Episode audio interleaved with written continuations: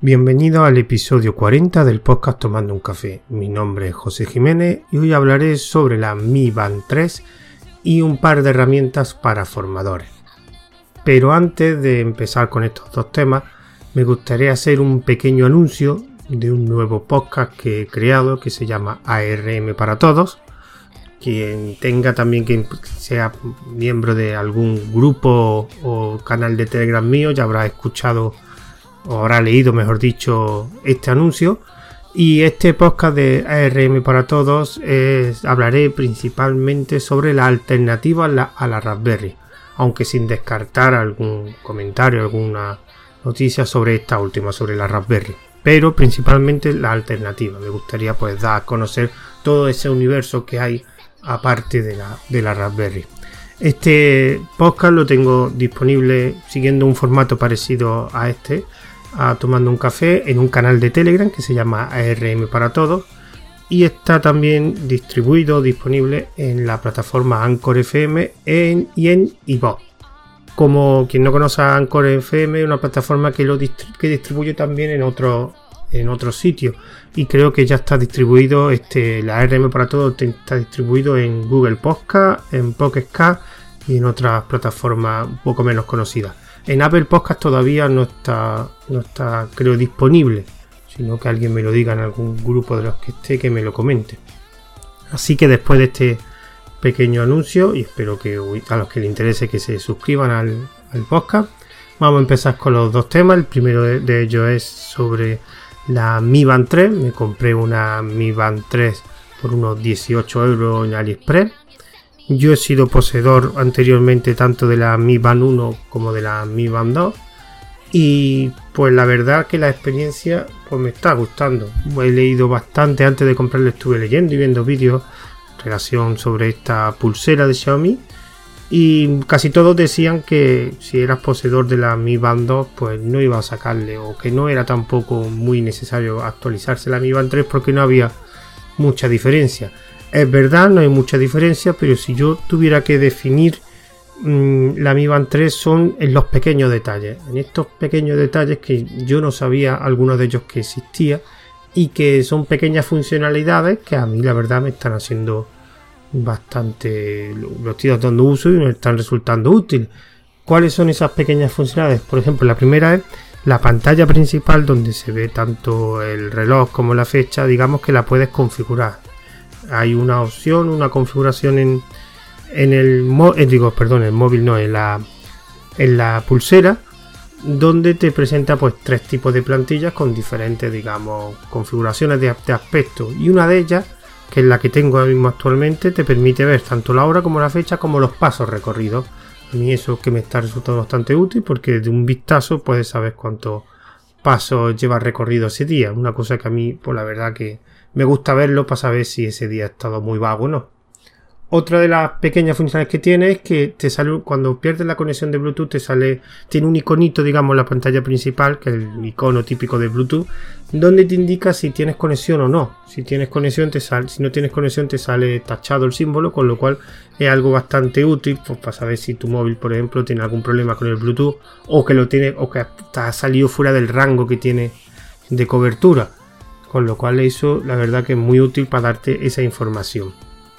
Otra cosa que, que tení, que pequeña funcionalidad que personalmente a mí me resulta muy útil, yo soy una persona que el móvil lo suelo dejar en, la, en casa y se me olvida después dónde está, a lo mejor tardo 5 minutos en encontrarlo, o tengo que llamar desde el fijo, desde otro móvil, a mi móvil para saber dónde está, pues tiene una opción de buscar el teléfono desde la misma desde el mismo pulsera en la pulsera hay una opción que tú pulsas y lo que hace es llama como digamos al teléfono y sale un, sonido típico, un sonido configurado del teléfono, con lo cual te permite saber dónde está tu teléfono, siempre teniendo en cuenta que dentro del rango de cobertura del Bluetooth, que tampoco es muy grande, pero como ya tenemos un icono que ya nos indica si no tenemos conexión a Bluetooth, con lo cual ya sabes que el teléfono a lo mejor está un poco alejado. Eso la verdad que me resulta muy útil porque yo la verdad soy muy despistado y muchas veces no recuerdo dónde tengo el móvil.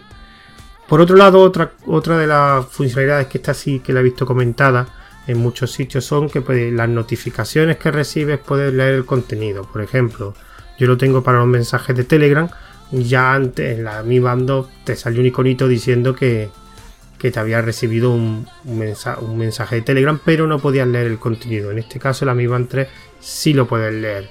Es verdad que es bastante incómodo leer porque es una pantalla pequeña y la letra es pequeña, pero una cosa que sí le estoy dando uso es que te permite saber quién te lo ha enviado y ya decidir si en ese momento coge el móvil para leerlo mejor o esperarte 10 minutos o directamente pues ya más tarde cogerá el móvil para verlo. Eso tanto no el contenido que lo puedas leer sino como el quién te lo ha enviado lo que me resulta muy útil. Así que me costó 18 euros, yo recomiendo que si es menos de 20 euros me parece que es una buena compra. Y yo la verdad que como le estoy dando un, uso que no le podía dar a mi Band 2, pues estoy contento. Pues digamos que para mí es mejor que la Mi Band 2 y le da unos usos diferentes que no podía con la, con la Mi Band 2. Así que después de este pequeño o gran eh, resumen de, mi experiencia de, con la Mi Band 3, vamos a pasar al siguiente, al siguiente tema que era herramientas para formadores. Yo cuando estaba dando cursos, a mí me gustaba pues utilizar herramientas que me facilitaran la forma de dar el curso. Entonces, una de las primeras que utilicé, porque yo cuando estaba dando un curso, pues evidentemente cualquier persona que da un curso, pues requiere tener una serie de documentos, ya sean pues los enunciados de los ejercicios, o ejercicio, o el temario. Entonces, al principio yo lo que hacía en el ordenador, tanto mío que en algunas veces me lo llevaba yo, o el que me dejaban disponible en el centro de formación, pues con un pendrive o donde fuera, pues tenía un conjunto, una estructura de carpeta donde ahí tenía dividido, organizado por, por temario o por tipo, por una carpeta de ejercicio, una carpeta de ejemplo, la carpeta de los temarios divididos en temas, etcétera. ¿Cuál es el problema de eso? El problema es que para, pues si yo esos documentos se los quería facilitar a los alumnos, montaba un FTP o le tenía que dejar el pendrive también buscar cosas en esa estructura de, directorio que algunas veces había bastantes documentos y era algo, digamos, grande, era incómodo, no había una forma de organizarlo, que no fuera, pues, las carpetas las organizadas por nombre. Entonces, yo empecé a utilizar en casa, antes de, de empezar a dar cursos, una herramienta que era un gestor de, un gestor documental, que se llama OpenKM. Un gestor documental hay varios libres, los más famosos son, el más famoso es el Fresco y otro que se llama Nuseo. Este gestor documental está desarrollado en España. Digamos, a lo mejor no llega a las características del Fresco o de Nuseo en cuanto a todas las funcionalidades, pero yo realmente lo quería simplemente pues para tener un sitio donde tuviera yo eh, todos los documentos organizados y que los alumnos pudieran acceder a ellos con lo cual esto lo cumplía de sobra. También me daba otra, digamos, otras funcionalidades como que podía utilizar categorías, podía añadirle etiquetas a los, a los documentos. Y una de las cosas que se utilizaba en algunos cursos es que te permitía, tenía un motor de búsqueda bastante potente te permitía buscar de una forma fácil por muchos parámetros. Incluso te, permita, te permitía, que eso lo utilicé varias veces, te, buscaba dentro de los PDF. Yo generalmente todos los documentos que daban los pasaba en PDF porque era lo más, lo, más, lo más cómodo para mí. Con lo cual, era, esta aplicación es una aplicación realizada, desarrollada en Java. Entonces, necesita, como requisito, digamos, imprescindible, necesitas tener Java en el ordenador y se accede a través de un de web. Con lo cual, tú lo has instalado en el ordenador, esto era básicamente un servidor de aplicaciones, era, ejecutaba la, aplicación en Java, entonces tú le tenías que proporcionar en qué dirección tenían que acceder el resto de alumnos a ese ordenador, qué dirección, eh, la dirección IP creo que era barra OpenKM, y aquí los alumnos, previo configuración yo, que yo le tenía que dar registro, digamos, en la aplicación, pues cada uno tenía su espacio de usuario y también podía acceder a lo que yo le proporcionaba. Con lo cual era una, forma fácil y rápida de proporcionarle documentos. Ellos aparte también tienen su pequeño espacio y yo tenerlo bastante organizado. Yo lo que hacía era, pues lo primero que hacía era subirme eh, en OpenKM, todo lo, se llaman repositorio, el almacén de documentos, creaba un repositorio, ahí subía tanto todos los temas, eh, la, la, organización del temario en temas, también pues la parte de los ejercicios, la parte de la práctica, la parte de los ejemplos y conforme iba avanzando, yo lo ocultaba todo y conforme iba avanzando en el curso, pues lo que iba es volviéndolo visible. Entonces yo tenía el curso completo pero los alumnos no lo podían ver completamente, solo podían ver hasta en la semana en que estuviera, digamos. Era algo muy cómodo de utilizar, no consume muchos recursos.